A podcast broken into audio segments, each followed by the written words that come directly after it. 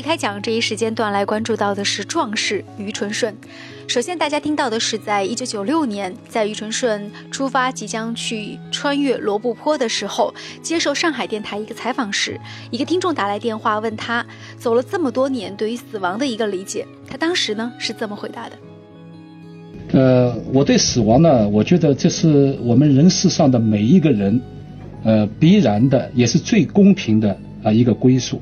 我认为死亡可以把它理解成是一种回家，回到。我们的来路，回到我们的前世，回到我们父母和祖先长眠的地方，似乎是一语成谶。就在那个访谈节目结束后不久，于纯顺踏上了孤身徒步走访罗布泊的过程，而他也最终没有能够走出罗布泊。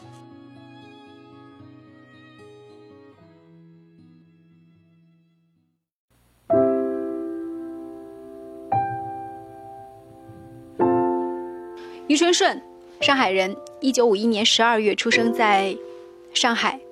一九八八年七月一号，在他三十六岁的时候，开始了孤身徒步走访全中国的旅行。他的行程有四万多公里，足迹有二十三个省市自治区。他访问过三十三个少数民族，发表了游记四十万字，拍摄照片八千多幅。他做了一百五十场壮心献给父母之邦的演讲。他一个人完成了孤身徒步走访川藏线、青藏线、新藏线、滇藏线、中尼公路全程，同时他完成了征服世界第三级，也就是珠穆朗玛的壮举。可是就在一九九六年的六月十三号，在他即将完成孤身徒步穿越新疆罗布泊全境壮举的时候，不幸在罗布泊遇难。于纯顺离开我们已经有很多年的时间了，但是人们会经常想起他。因为在他的身上，似乎是寄托了人们对于生和死、对于生命、对于英雄的各种各样的感动。在漫漫长路当中，有两个女人是余春顺的感情生活当中不得不提的。一个呢是他在宁夏邂逅的一个叫做莲子的小姐。这位莲子小姐呢，她自诩是一名诗人。很长一段时间里，她自己说她跟余春顺保持着柏拉图式的爱情交往。但是他做的事情却一点儿都不柏拉图，因为，在于纯顺去世以后，他几乎是消费了于纯顺十几年的时间。他用于纯顺给他写的几封信写了一本书，他用自己对于春顺的理解写了很多的文字，接受了各种媒体采访，因为版税发了一大笔财。这位就是号称是一个文人诗人的莲子小姐。而另外一位呢，可以说，我个人也觉得是于春顺真正的红颜知己。这是一个叫做徐金玉的女孩，是新疆昌吉回族自治区奇台县的一个女孩。据说当年于春顺走到乌鲁木齐的时候得了一场重病，在病中呢得到了金玉的照顾，爱情就这样自然降临了。于春顺后来刻了两枚印章，两个人各有一枚，上面有四个字：纯金顺玉。而正好是两个人名字的组合，不得不说呢，这也是一种缘分。如果于纯顺不死，他们有可能有情人终成眷属。人们在穿越罗布泊不再觉得是天险的时候，当更多的人可以通过驾车、通过徒步的方式来走进罗布泊的时候，人们还是为当年于纯顺的壮志未酬、英年早逝深感痛惜，脑海当中也会不断的想起他对于中国探险一族的忠告。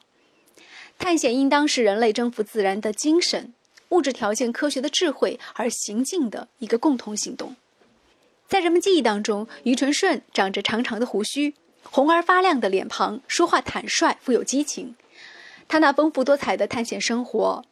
已经是从前的事了。他已经离开了我们，改变家族命运。他想通过非常的举动。徒步走访中国三十六个少数民族，是摆脱困境、证明它价值的一个最佳选择。所以也会有人说，走罗布泊，甚至在那样的一个季节当中穿越罗布泊，也是追逐名声的一个结果。接下来的时间当中呢，我们也请五月小龙谈谈他个人对于承顺孤身徒步走访全中国这个壮举的一个理解。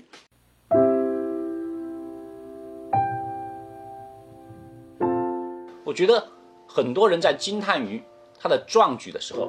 也在不停在问：他为什么要选择这么一个冒险的一个活动，徒步去挑战很多不可能完成的一些天险？其实我们刚刚从回顾到他的一个个人的一个经历来讲呢，我觉得多多少少可以理解一下他一个心境。三十六岁，实际上是人生当中最值壮年的一个时刻，也是最想做事业、完成自己人生的一个壮举的时候。而与此同时呢，我们进一步的去了解他的经历的话，我们会发现，他成为一个冒险家，成为一个徒步探险家，实际上是他整个人生规划的第二轮。他并不是最开始就以徒步冒险作为他的人生经历的。于纯顺的冒险生涯只不过是他人生规划的第二轮。他最开始的时候也想像一个普通人一样，通过学习、通过工作，一步步的完成自己的人生。但是实际上呢，他面对了很多挫折，包括工作失利、婚姻失败，然后呢，还有自己孩子也夭折了。在我感觉来说，对于于纯顺最后选择了面对天险。利用自己的脚一步一步地迈出自己的努力的时候，他或者觉得，比较起人生当中各种各样的挫折来说，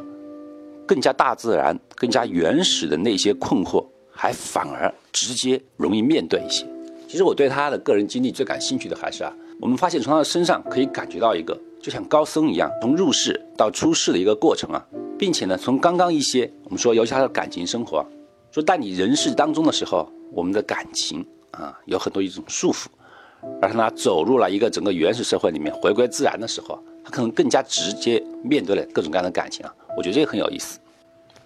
说到个人的情感生活，余春顺在早年接受电视台采访的时候，曾经有过这样的一段表述：那么我只有参加高等教育自学考试，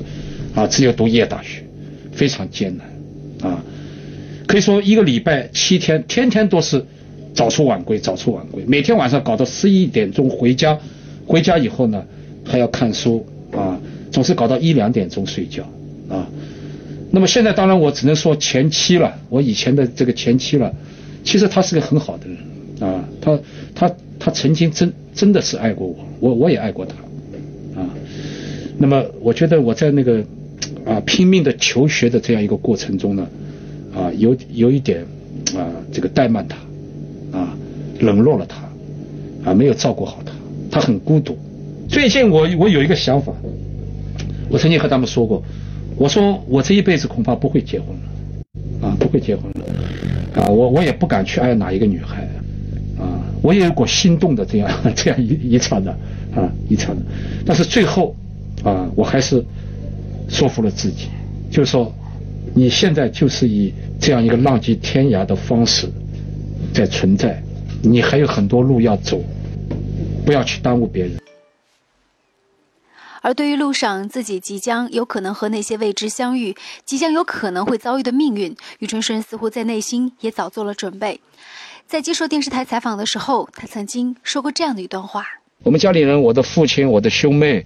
啊，都非常支持我，啊，唯独我的母亲不支持我，她怕我在外面啊遭遇不测。”啊，明白的说呢，她怕我死在外面。那么结果呢，一个浪迹天涯的人没有死在外面，而在我家乡，在我家里的母亲呢，啊，却遭遇不测。但是后来我认为，纪念我母亲的这个最好的啊这个途径，就是把孤身徒步走访全中国的这样一个理念坚持到底。所以办完我母亲的丧事以后呢，我在我母亲的遗像前。磕了三个头，擦干眼泪，继续前进。我认为男儿应该志在四方，啊，这个男儿应当格斗死，何能负忧筑长城？这是我从小的理念，啊，我从小就要求自己文武兼备，上马击狂胡，下马草军书，啊，做这样一个有志男儿。那么有志男儿呢，就不能太儿女情长，啊。所以我所表现的呢，总是在遥远的天边，啊，在我走路的时候，朝着我家乡的方向，那么回望一眼，掉头继续前进。在孤身徒步走罗布泊的沙漠的时候，有上海电视台在进行跟拍。实际上，按照道理来说，食物和补给是充足的，这一次应该不会出现什么样的意外。那么，于纯顺到底是为什么会葬身在罗布泊呢？对于这件事情，凤凰卫视重新翻拍纪录片的时候，有过这样的交代：于纯顺是有意离开，不是走错路，但是。这条考察野骆驼的道路纵穿罗布泊，直达几百公里以外的阿尔金山，路上滴水全无。于纯顺不会故意走这条死亡之路，但他确实又倒在了这条路上。唯一的解释是他无意中走错了路。那么，他又怎么会走错的呢？有人提出，十一日下午四点半时，两辆沙漠车在罗布泊湖心追上于纯顺，交谈一会儿后即分手。回望远去的车队，于纯顺会不会感到孤独无依而方寸大乱呢？在罗布泊这样的千里无人区，一个人行走难免产生恐惧感，从而导致走错路的危局。我认为这种可能性应该是几乎应该没有。嗯，他给你们走出那种精神状态很好，这这他八年的这种经历来说的话，呃，我觉得他不应该是这种心态，就是因为他这实际上应该反过来说，正因为他心态太好了，他就把对这个认路啊走这个东西呢，就这个东西就没当一回事儿。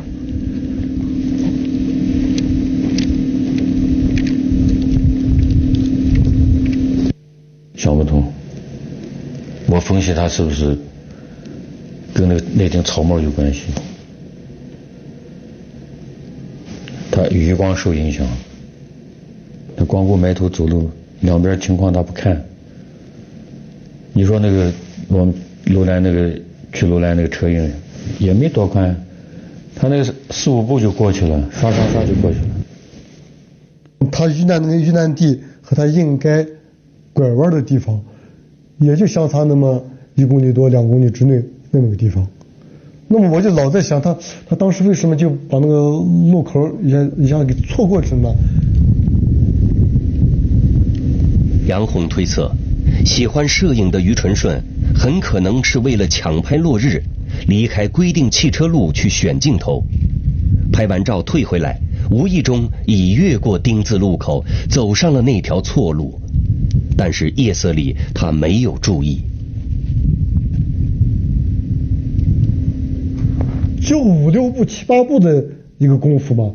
他也许头往那边一望，哎，往那边一望，哎，这景色不错，然后就对一对，你两对三对的就那个路口就过去了，实际上就是走过了这么将近一公里或者是两公里的这一段错误，很可能他下去了很长，然后发现自己走错了，再返回来。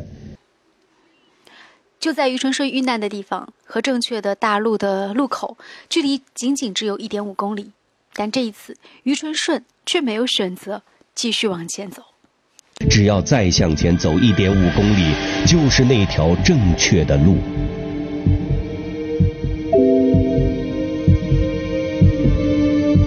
于纯顺意图保存体力，以待后援。这种方法他过去也采用过，但在罗布泊。管用吗？罗布泊就这样，毕竟它四面都是因为都是空旷无际，你人呢没有遮阴的地方。但是如果说你能创造一部分这个遮阴的东西的话，那么就完全可以了。像。比如他的帐篷，他可以打起个脚以后，只要透风，他就躺在帐篷下头，他这个都不会被中午不走都会被晒死。但是在这种情况下头，人的吃的东西、喝的东西必须要保证。关键还是要有水和食品。本来这并非是个问题，因为从土银到罗布泊湖心，四个地方都埋有十六瓶水，外加食品。十一日下午追踪于纯顺的路上，大家还特意停车检查过。十一号下午在湖心追上他时，只见他手里拿着一瓶水，旅行背包瘪瘪的、轻轻松松的搭在他背上。里面装着衣物、被盖等一应物件，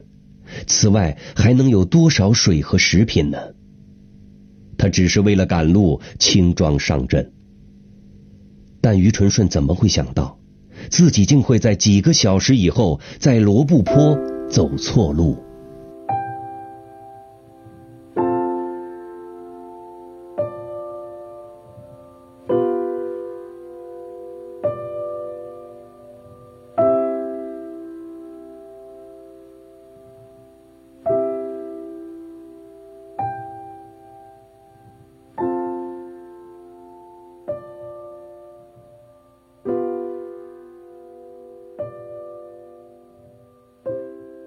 呢，我们来分享一下在微信公众号“微新疆”当中关于于纯顺的一段评论。